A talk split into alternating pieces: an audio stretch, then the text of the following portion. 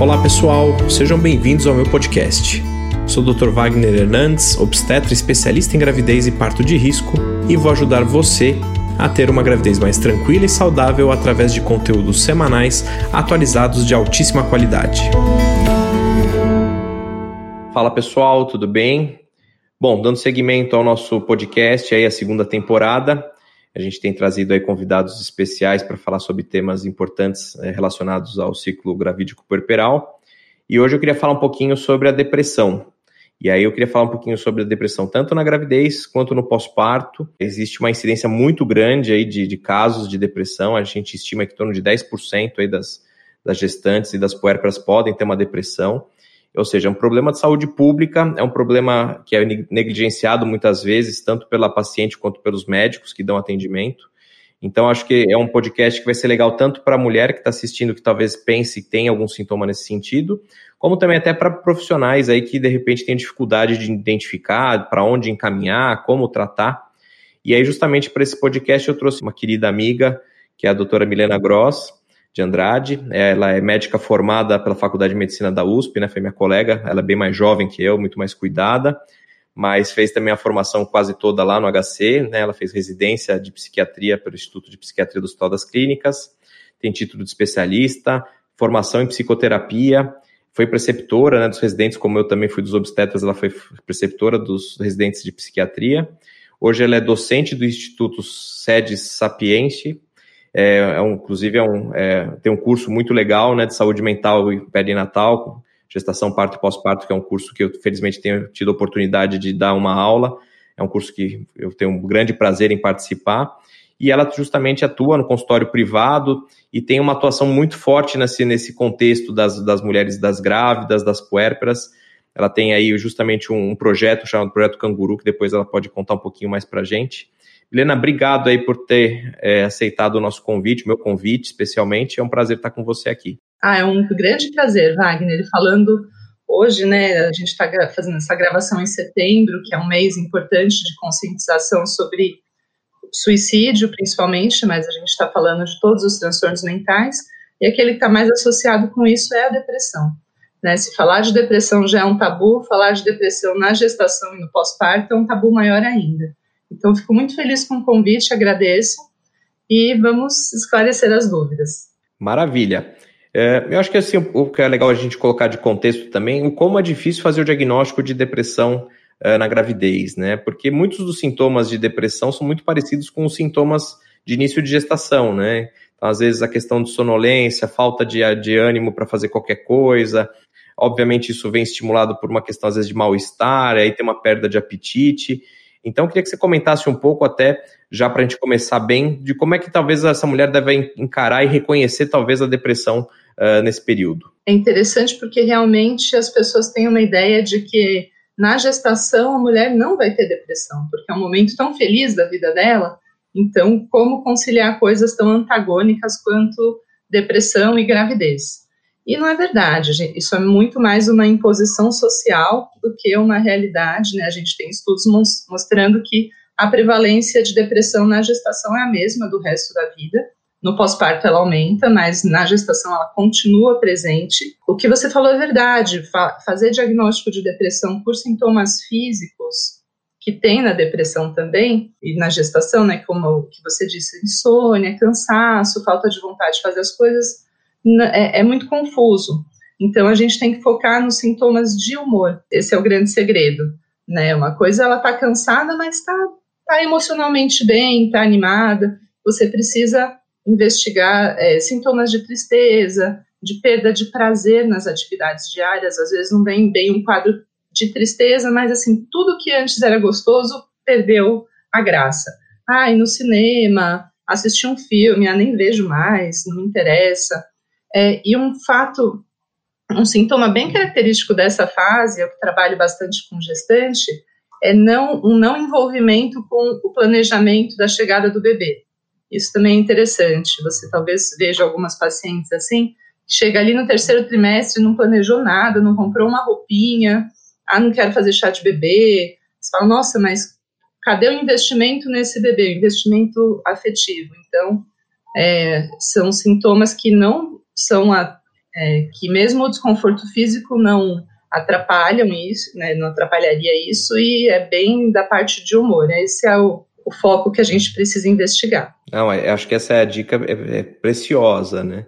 Porque justamente, às vezes falta toda a disposição e às vezes até a família começa a achar o contrário também. Tem que também não fazer um, né, um super diagnóstico de depressão, porque vê sempre ela ali sem falta, sem ânimo, uh, não tem disposição para nada, mas às vezes é isso, é físico, né? Às vezes ela tá vomitando sete, oito vezes por dia, não tem disposição nenhuma mesmo para fazer nada, e isso não quer dizer que seja uma depressão. Por outro lado, às vezes também, às vezes fica também só pondo a culpa nos sintomas físicos, e como você bem colocou, uma questão de humor ali tem algum problema, alguma coisa que tem que ser investigada.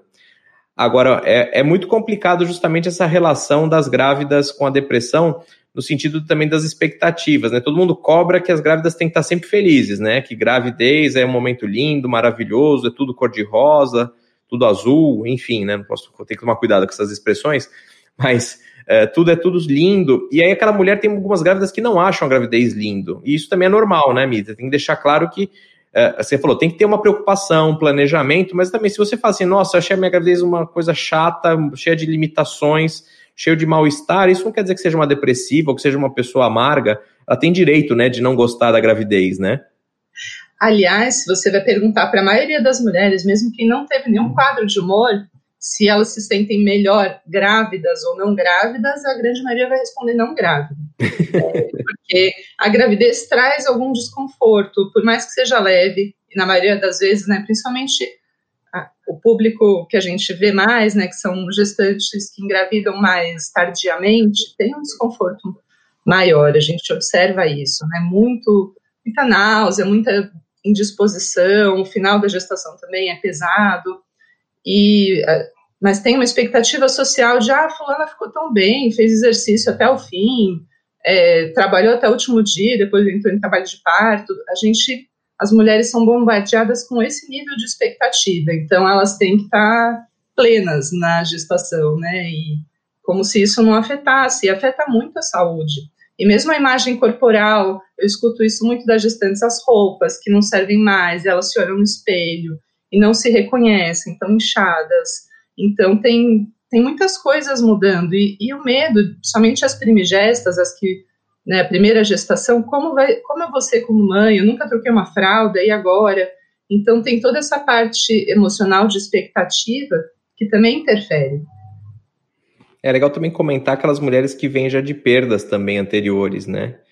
Então, elas depois de ter tido vários abortos, ou perdido um bebê, às vezes até mais, né, mais com mais tempo de gestação, tem um medo enorme disso, de recorrência, né? Então, ela não consegue viver a gravidez, porque ela fala assim, ela não quer pôr expectativas, então, às vezes ela dá a sensação que ela não está conectada, que ela não está afim, mas ela tem um bom motivo para isso, né? Sim, a gente estava falando mais da, da gestante né, tradicional, normal. Normal no sentido que a gente vê mais, não que. Né, eu, não, eu tenho muito cuidado com essa palavra na psiquiatria, o que, que é normal. Mas realmente, se você tem algum fator de risco, né, um aborto anterior ou uma sequência de abortos, histórias de reprodução assistida também, às vezes foi tão difícil chegar uhum. nessa gestação, será que eu posso comemorar que eu estou grávida? Será que isso uhum. vai acontecer? Né, então, tem muitas mulheres que o positivo ali não é uma certeza, né? O exame, o beta-HCG positivo é só mais uma etapa que ela conseguiu chegar, mas até ter esse bebê nos braços, tem todo um caminho que as mulheres, às vezes, que têm essa história pregressa, nem se permitem sentir essa felicidade. Eu vejo muitos casos assim, e realmente é, tem que passar o primeiro trimestre para aí dar um, alguma segurança. E se a gente pegar fatores de risco, um dos fatores de risco de depressão na gestação é, são perdas anteriores ou gravidez de risco. Então, realmente, são mulheres que estão mais predispostas a esse quadro. Aproveitando então esse gancho, que mais que a gente deve observar de fator de risco? Então, se a gente está ali fazendo um pré-natal, uma paciente que está na primeira gravidez, talvez ela não tenha esse histórico de perda, mas quem que eu tenho que ficar mais alerta? Assim, olha, esse, esse, perfil de paciente tem mais depressão, por isso o obstetra tem que ficar ligado e o parente dessa paciente ou ela mesma tem que ficar mais ligada. O principal fator de risco é episódio prévio de depressão ou episódios. Né? Então, quem já teve depressão tem um risco aumentado e tem também um componente familiar. A depressão é uma doença multifatorial, né? Não é porque minha mãe teve depressão que eu vou ter depressão, mas um parente de primeiro grau com depressão aumenta a sua chance consideravelmente. A gente tem estudos falando até de 40% de associação. Eles fizeram um trabalho onde eles fizeram diagnósticos de depressão pós-parto e, e uhum. começaram a acompanhar as irmãs dessas pacientes e viram esse, essa associação em 40% dos casos. Então, se você quiser uma informação importante desse podcast, é isso. Ou familiar ou obstetra que está acompanhando, investigue antecedentes depressivos, tanto familiares e principalmente pessoais, de depressão. Esse é o principal. A gente tem outros também, é, qualquer tipo de estresse relacionado o momento de vida, como conflitos conjugais, é, gestação na adolescência também é um fator de risco considerável, né? Porque é um momento onde ela não estava esperando isso e reconfigura toda a família. E, e questões relacionadas à gestação ou ao bebê, né? Um bebê que recebe algum diagnóstico ainda intraútero, tudo isso, mesmo que ela não tenha antecedentes, você já fica mais alerta a sintomas de humor. Perfeito, acho que são dicas interessantíssimas e, às vezes faz, não faz parte da anamnese nossa, né, das perguntas que a gente faz, essa questão da depressão na família, por exemplo. E é isso mostra como tem uma relação 40% é um número muito significativo, né? Muito legal. Agora sim, como você falou, a gente tem que ficar de olho nessas mudanças de humor. Objetivamente, o que, que a gente deve fazer para fazer o diagnóstico aí de uma depressão? O que, que a gente deve perguntar ativamente Uh, se você falar assim, Wagner, olha, você tem três perguntas aí, para quatro perguntas para você fazer para tua gestante, para você tentar diferenciar se ela está depressiva ou não. O que, que eu deveria perguntar para ela? Você tem que perguntar. Bom, a gente tem dois, fator, dois critérios fundamentais da depressão, que é o humor depressivo. Então, perguntar sobre tristeza. E não é assim, você fica triste de vez em quando. Todo mundo fica triste de vez em quando. É você nas últimas duas semanas tem ficado triste a maior parte do tempo. Esse é o critério bem, bem quadradinho, bem DSM, né, do diagnóstico. Mas, assim, a, a, a tristeza é frequente e, e tem aumentado. Você está mais triste do que feliz, você está constantemente triste, ou quando ela nega a tristeza, você tem que perguntar, ah, e, e, você continua gostando de fazer aquilo que te dava prazer antes? O que, que você gostava? Às vezes ela tem um hobby, então, ou mesmo ah, falar com as amigas, sair com meu marido, tudo isso você, você continua fazendo, por que você deixou de fazer? Por causa de um desconforto físico da gravidez? Ou não, você tem condição física de fazer e você não quer porque você não está é, afim, você não está com a disposição. Então, esses são os dois principais. A gente tem um monte de sintomas acessórios de depressão, mas esses são os centrais. Acredito que se ela responde não para essas duas, não, não estou tão triste, eu fico só de vez em quando, ou continuo tendo prazer, pode virar página, não precisa investigar mais, mas fica atento. Os outros sintomas são, assim, dificuldade de concentração, isolamento social, falta de iniciativa, insônia. Eu, eu acredito que os sintomas físicos são abordados pelo obstetra, né? Porque, em geral, se uma mulher está tendo insônia, é, é um sintoma que tem a ver com gestação, e tem a ver com depressão. Se isso apareceu, talvez valha a pena investigar mais, mas os dois centrais são, são esses. Não, perfeito. Era isso que eu queria ouvir e já estou aprendendo muito aqui no nosso, nosso bate-papo de hoje. Outra coisa, assim, tá bom. Aí eu peguei, fiz essas perguntas, identifiquei talvez uma provável depressão. É, não acho que, que nós obstetras né, tenha condições de fazer esse tratamento de maneira adequada. E aí vem, vem uma dúvida que, que assim, tá bom, identifiquei, eu mando para quem? Eu mando para psiquiatra direto, eu mando para psicóloga, é, eu faço uma estratégia de, de repente, tentar falar para ela fazer atividade física, alguma mudança comportamental. O que, que você acha? Como é que você orientaria um obstetra que está em frente a uma, uma, uma grávida ali deprimida? Acho que a primeira coisa que eu tenho que falar para esse obstetra é para ele não ter preconceito contra a depressão.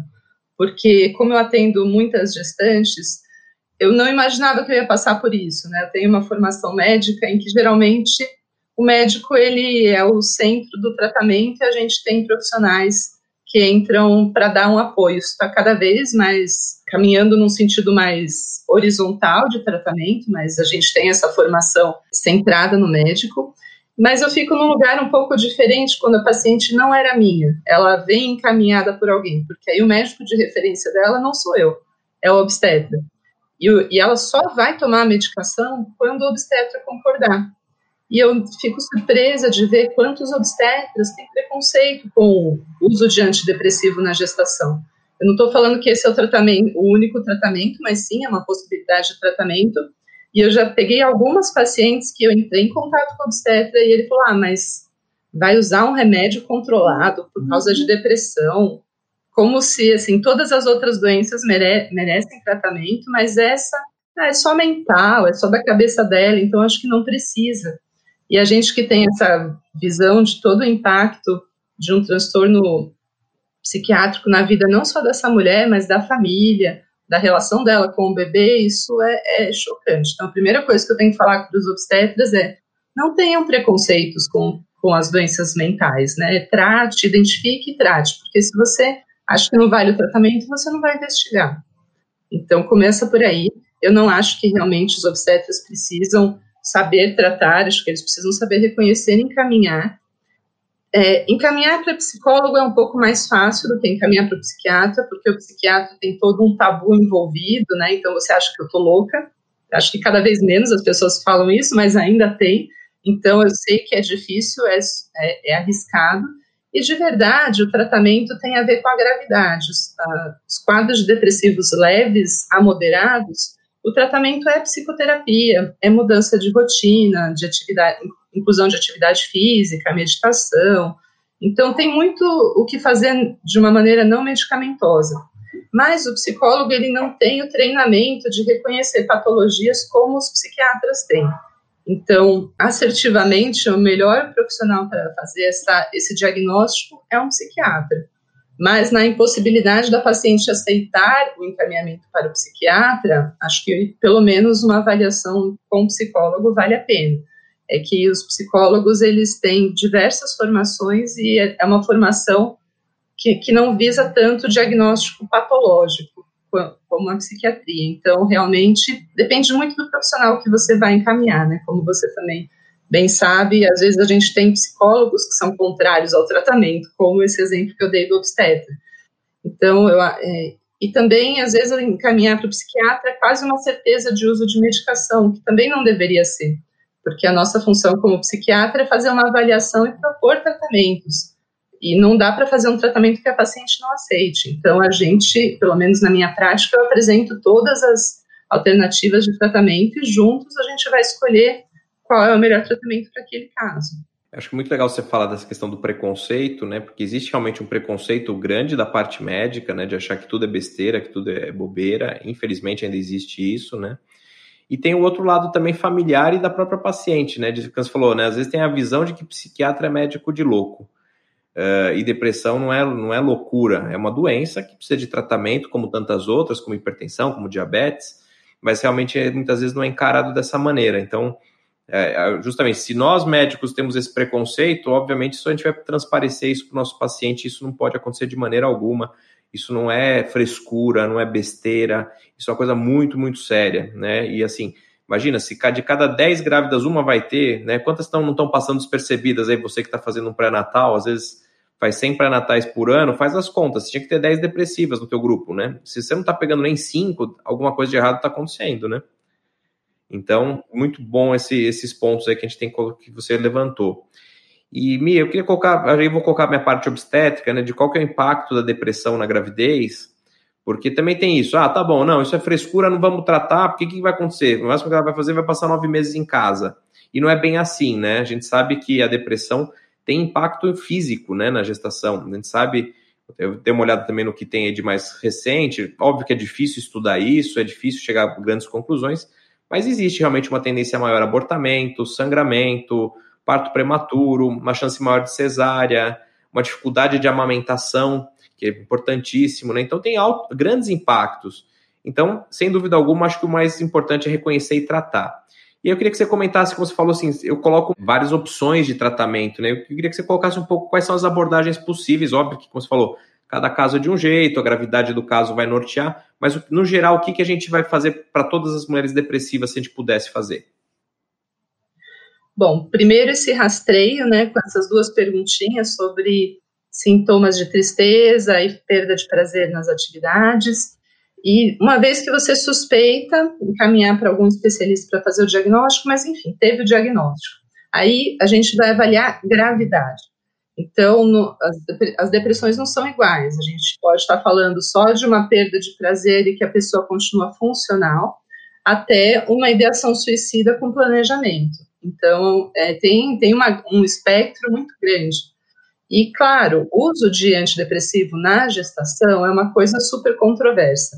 Eu brinco que é, eu sou psiquiatra, né, mas eu tenho, eu tenho estudado muito essa área.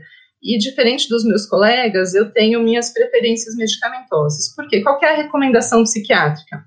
Como a gente não tem nenhum antidepressivo claramente teratogênico, não tem. O que, que isso quer dizer? Não tem um antidepressivo que está relacionado a malformações é, fetais. Mas, como você sabe também, a gente não consegue fazer pesquisa com gestante. A gente tem isso a partir de estudos observacionais, relatos e, e, é, experiências com animais, né? Então, a gente tem o que acontece com o uso desse antidepressivo em, em ratos, em chimpanzés, e a gente tem as mulheres que não conseguiram tirar pela gravidade do quadro e, e precisaram usar. Então, a tendência dos psiquiatras, em geral, que, né, que não trabalham especialmente nessa área, é ah, o que estava funcionando antes, vamos continuar, porque o mais importante é tratar a depressão. Só que essa mulher ela vem muito insegura, porque ela não quer causar nenhum mal ao bebê. Então, tem as medicações mais estudadas e as menos estudadas. Tem aquelas que têm mais corpo de evidência. Em geral, é, a recomendação não é substituir, é manter o que estava funcionando. Mas eu entendo essas mulheres e me coloco no lugar delas.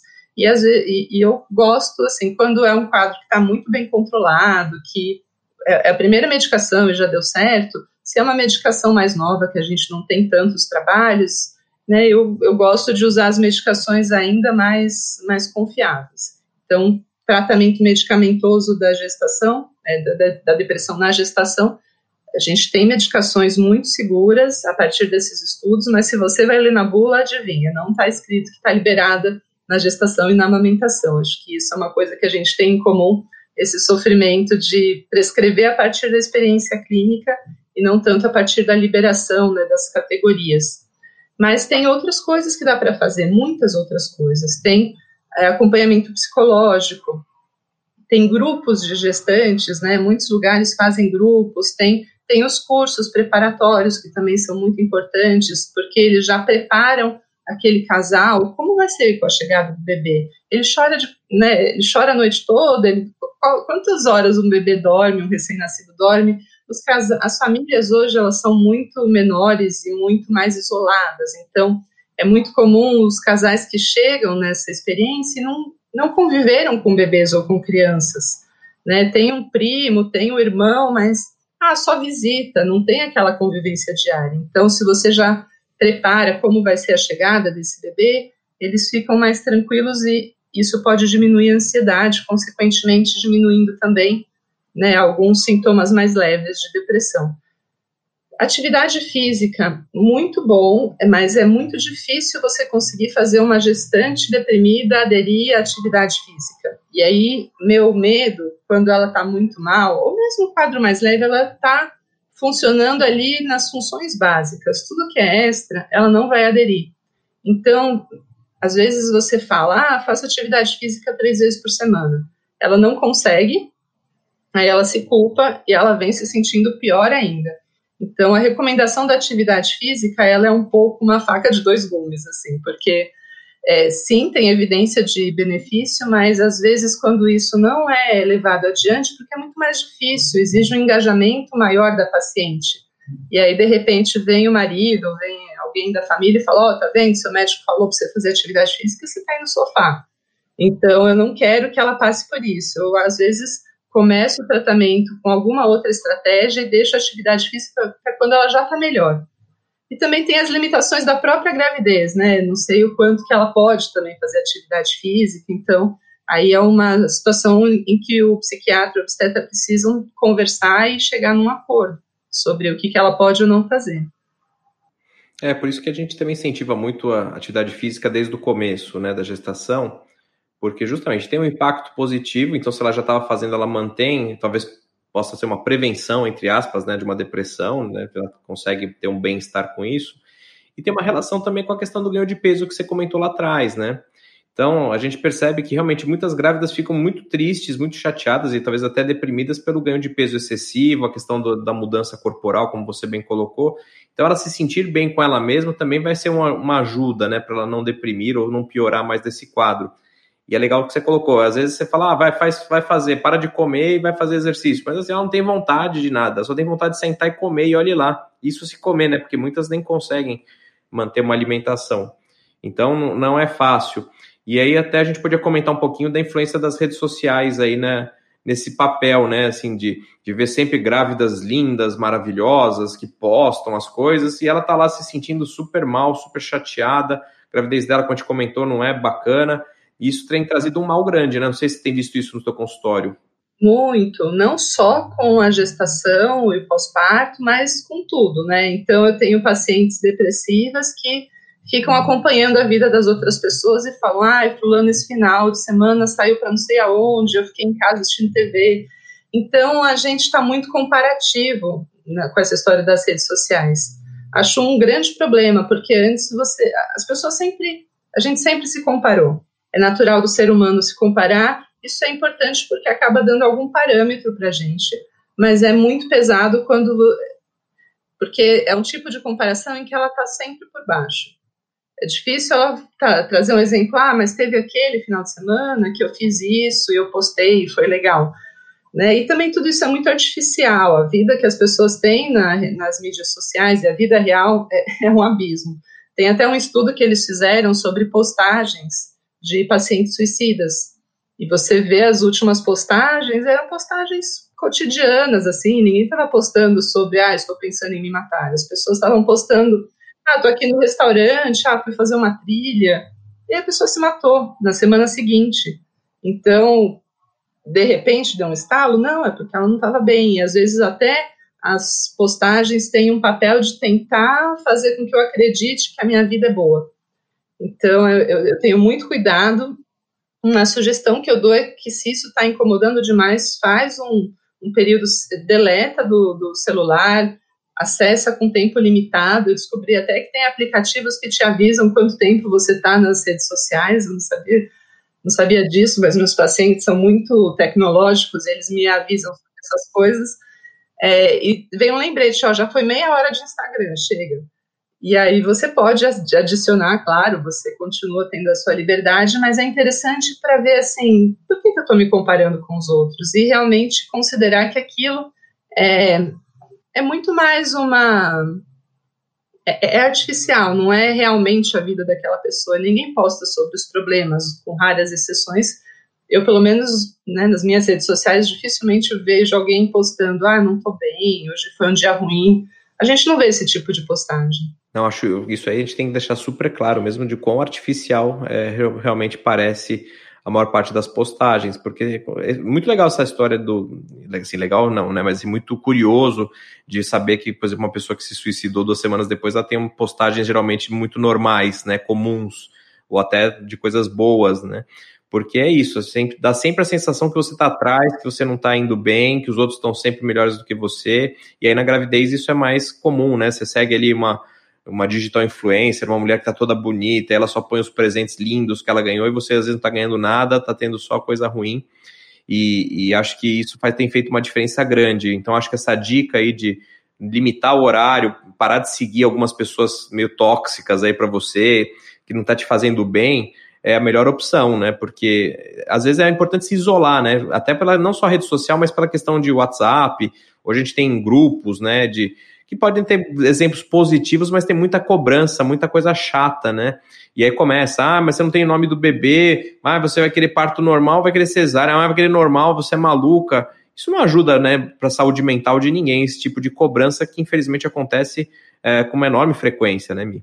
Isso eu tenho observado muito também, desde que eu entrei nesse, nesse campo da, da obstetrícia, é, como tem os grupos e tem, tem as militantes né, as militantes do parto normal, do tipo de alimentação, se é livre demanda, se é três em três horas, e de repente as pessoas têm que escolher uma caixinha ou outra.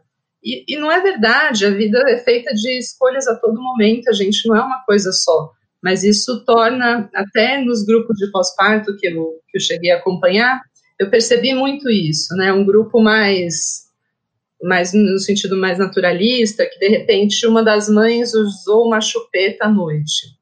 Hum, chupeta, mas aí vira uma outra mãe. Mas você sabe que o uso de chupeta diminui a chance de amamentação exclusiva até os dois.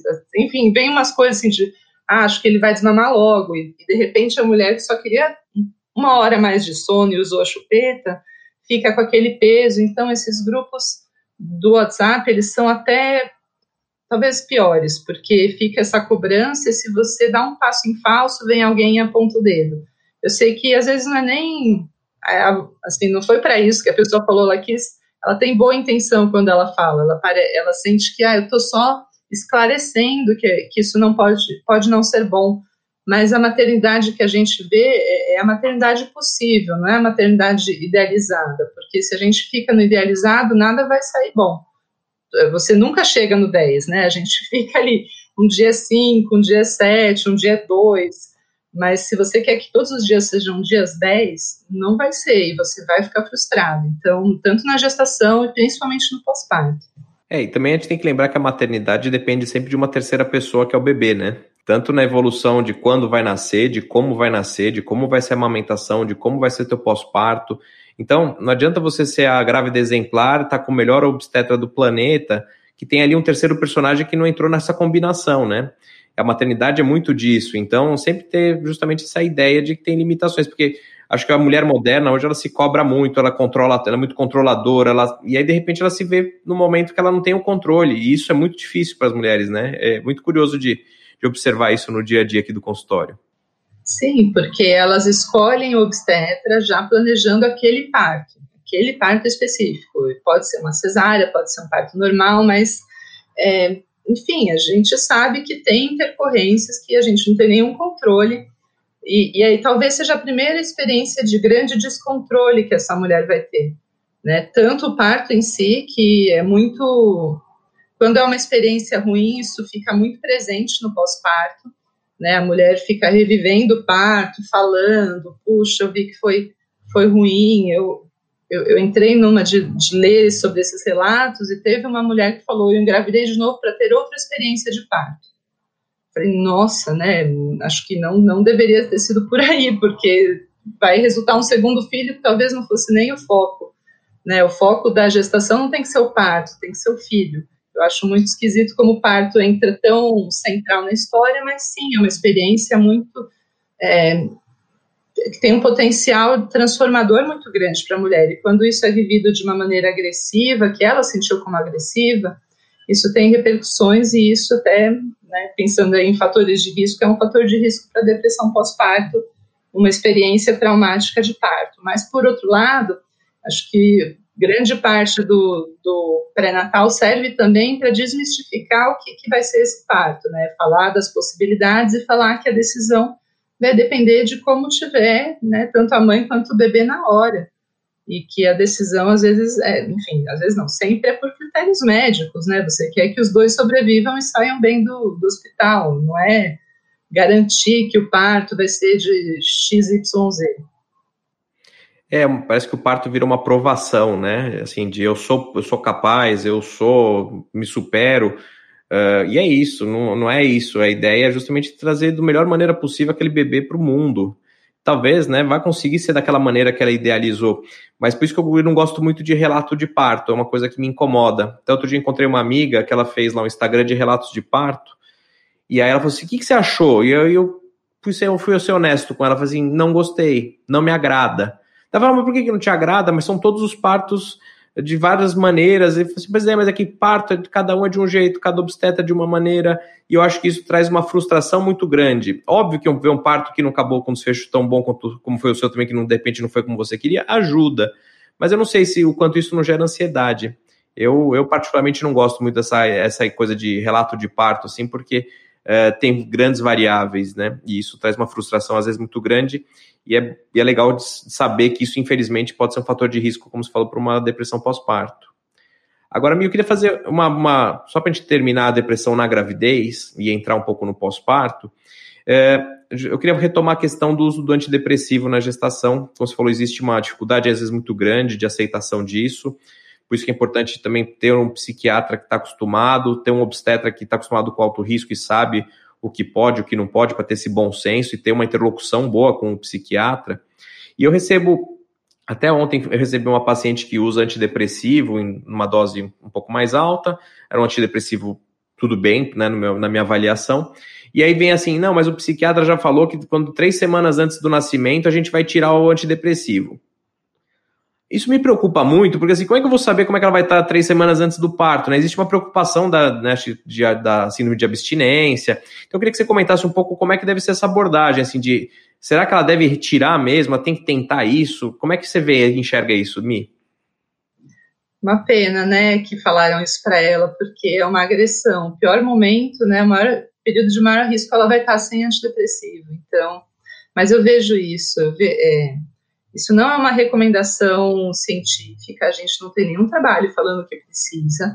O que precisa tirar antes do parto são os benzodiazepínicos, enfim, já é muito raro uma gestante usando, mas eu tive uma, eu tive uma paciente epilética, e aí, é, enfim, medicação para epilepsia, ela é teratogênica na maioria dos casos, então, é, claro, não foi um caso que eu levei sozinho, o neurologista e o obstetra levaram junto, e ela trocou por Rivotril. Então, foi uma paciente que eu acompanhei com uso diário de Rivotril em altas doses, porque aí tinha uma patologia específica que precisava de alguma coisa que controlasse, e não deu para tirar para o parto. Então, foi uma experiência que eu tive indireta de ver um bebê que nasce com a mãe em uso de Rivotril. De fato, eles nascem mais sedados, ele não teve é, crise de de retirada, né? Ele não teve síndrome de abstinência, o bebezinho, foi tudo bem, mas ele ficou mais sedado do que o normal e, e recém-nascido já dorme bastante tempo, né? Então foi até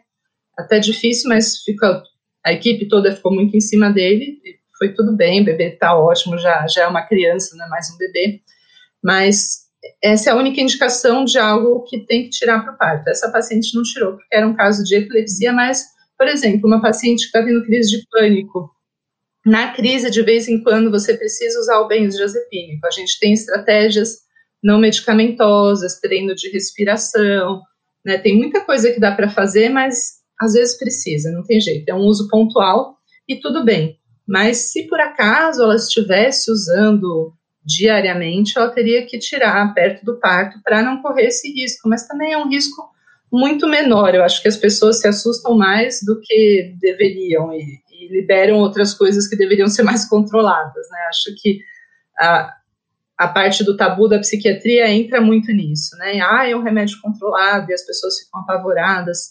Mas não, a indicação é usar o antidepressivo o tempo todo. É, se ela está com uma dose alta, essa é a dose dela, e enfim, a dose está relacionada com gravidade de caso às vezes vem uma demanda externa de, ah, vamos diminuir a dose, mas se é um antidepressivo que ela pode usar na amamentação também, porque tem esse critério, né? Tem um antidepressivo em particular que a gente pode usar na gestação, mas tem que tirar para a amamentação, que é a fluoxetina. Todos os outros a gente mantém. Então não teria por que retirar três semanas antes, o que aliás é complicadíssimo, né? Porque que critério que você usa? 37 semanas? Né? Você não sabe quando vai ser o parto. E por que três semanas também fiquei curiosa.